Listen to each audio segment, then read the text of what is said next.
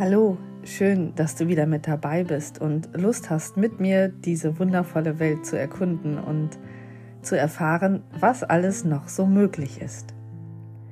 Heute geht es um Energien über die Ferne. Und was meine ich damit? Es ist sowohl möglich, an einem Körper energetisch zu arbeiten, selbst wenn dieser Körper nicht direkt vor mir ist, sondern weit entfernt ist, als auch über die Ferne diesen Körper energetisch zu untersuchen, zu scannen. Und das ist etwas, das habe ich zuerst bei meiner Reiki-Ausbildung kennengelernt. Da war ich damals noch ziemlich unerfahren und hatte mich aber für Reiki interessiert, habe dann einen Kurs belegt und habe mit einem anderen jungen Mann zusammen, was ich sehr ungewöhnlich fand, da zu der damaligen Zeit sich meistens Frauen für Energiearbeit interessiert haben.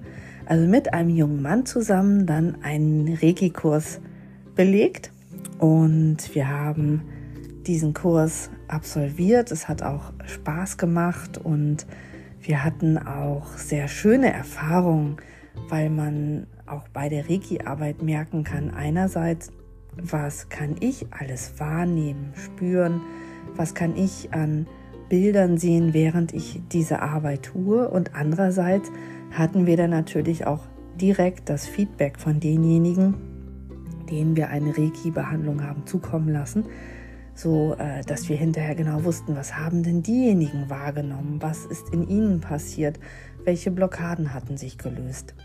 Und am Ende dieser Reiki-Ausbildung war es dann so, dass ich natürlich stolz meinen Freundinnen erzählt hatte, was ich alles so kann.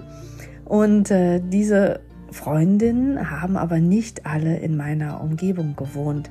Und so kam es dann dazu, dass wir dann einfach gesagt haben, okay, wir telefonieren und ich nehme ein Surrogat, also das kann zum Beispiel ein, ähm, eine Art Puppe sein oder man kann sich den Körper aufzeichnen und äh, stellt sich dann vor, dass das derjenige ist und arbeitet dann eben an diesem Surrogat.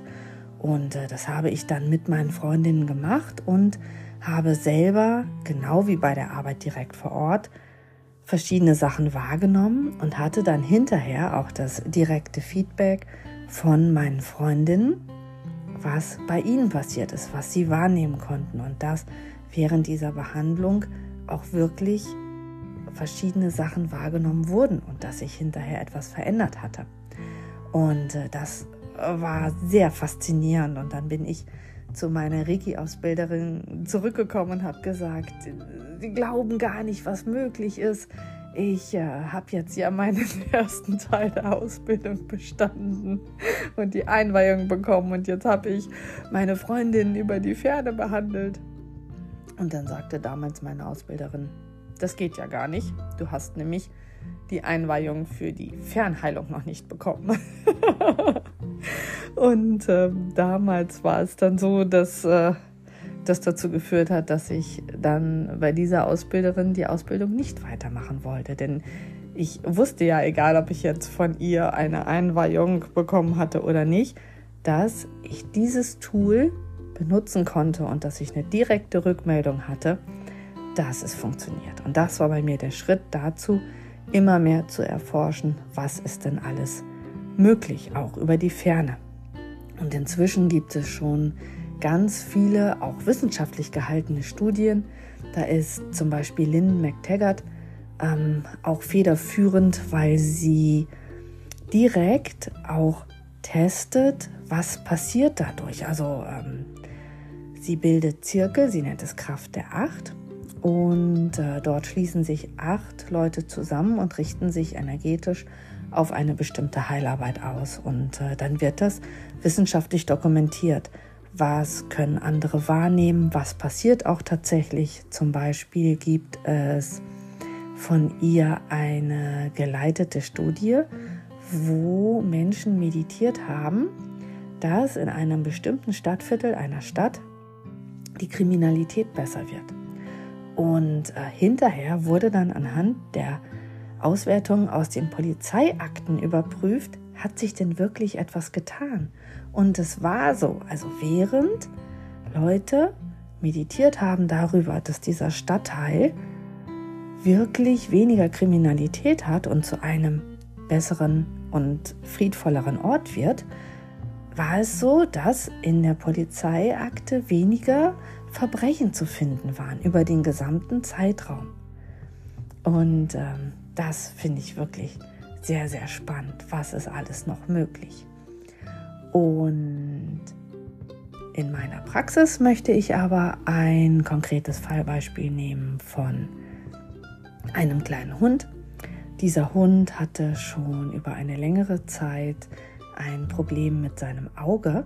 Und zwar litt er an einem Hornhautdefekt. Das passiert immer mal wieder, wenn zum Beispiel ein kleiner Stock oder ein Grashalm an der Hornhaut entlang schrappt und dann entsteht so etwas wie eine kleine Verletzung auf der Hornhaut. Und äh, das ist meistens schmerzhaft. Das Auge ist dann auch zugeschwollen, tränt sehr doll. Die Tiere versuchen auch äh, dran zu reiben, einfach weil es unangenehm ist.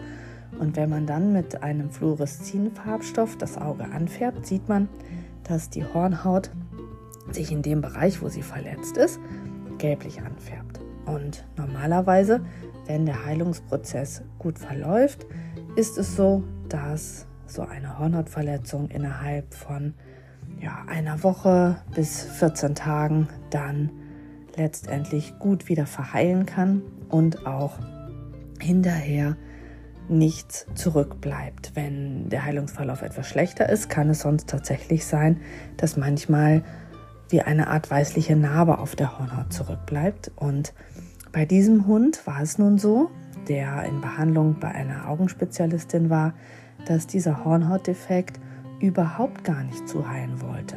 Und es wurde verschiedenes schulmedizinisches probiert. Sowohl ähm, wurde natürlich mit Augensalben gearbeitet, was man ähm, auf jeden Fall macht, und zwar mit antibiotischen Augensalben und Augensalben, die das Auge mit zum Beispiel Vitamin A versorgen, dass die Heilung gut vonstatten gehen kann. Es wurde auch ähm, die Hornhaut ein wenig ja, so wie ankuratiert, also so wie nochmal angeschabt, damit nochmal ein Impuls gesetzt wird, dass das Auge auch wirklich mit einem Heilungsprozess beginnt. Aber all dieses hatte nicht geholfen. Und so stand im Raum, dass der Hund operiert werden sollte. Und die Besitzerin hatte aber äh, da doch ein bisschen Sorge, weil der Hund auch schon älter war und vom Kreislauf und dem Herzen nicht mehr ganz so gut war. Und äh, so hat sie sich dann entschieden, dass sie eine Heilbehandlung über die Ferne bei mir gebucht hat. Und äh, da ist es dann so, dass ich über den Zeitraum von einem Monat diesen Hund energetisch behandelt habe und äh, tagtäglich mich auch wirklich dann hingesetzt habe, abgefragt habe, gescannt habe, was braucht der Hund, wo sind im Augenblick die Blockaden und dann Heilungsimpulse dann über die Ferne gesendet habe. Und äh, was sowohl die Besitzerin als auch mich dann riesig gefreut hat, war, dass nach diesem Monat die Augenfachärztin tatsächlich gesagt hat, der Heilungsverlauf schreitet gut voran und äh, eine OP muss nicht mehr durchgeführt werden. Also das war richtig toll, das haben wir alle gefeiert. Und ähm, so kann es wirklich sein, dass man über die Ferne einen Heilungsverlauf energetisch unterstützen kann, was dann dazu führt, dass letztendlich eben dieser Stau, diese Blockade, die vorher da war, aufgelöst ist und der Körper ganz normal in die Heilung kommen kann. Und dieses faszinierende Thema ist etwas, was auch wirklich toll zu einer schulmedizinischen Behandlung dazu passt. Also es ist ja in der Welt leider oftmals so, dass man sagt entweder oder. Und ich sehe immer mehr dieses Verbindende, dass ich auch sage, ja, die schulmedizinische Behandlung ist in diesem Fall auch wichtig. Ich hätte jetzt nicht darauf verzichtet, den Hund weiter mit Augensalben zu versorgen. Aber dieser energetische Impuls war dann entscheidend dafür, dass die Hornhautverletzung wirklich in die Heilung gehen konnte. Das wollte ich dir heute berichten. Und wenn du Fragen hast, dann schreib mir doch gerne.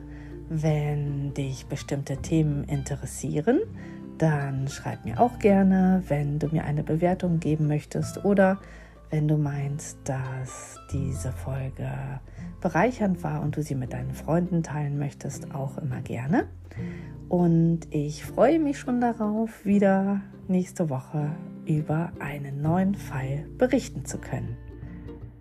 Alles Liebe!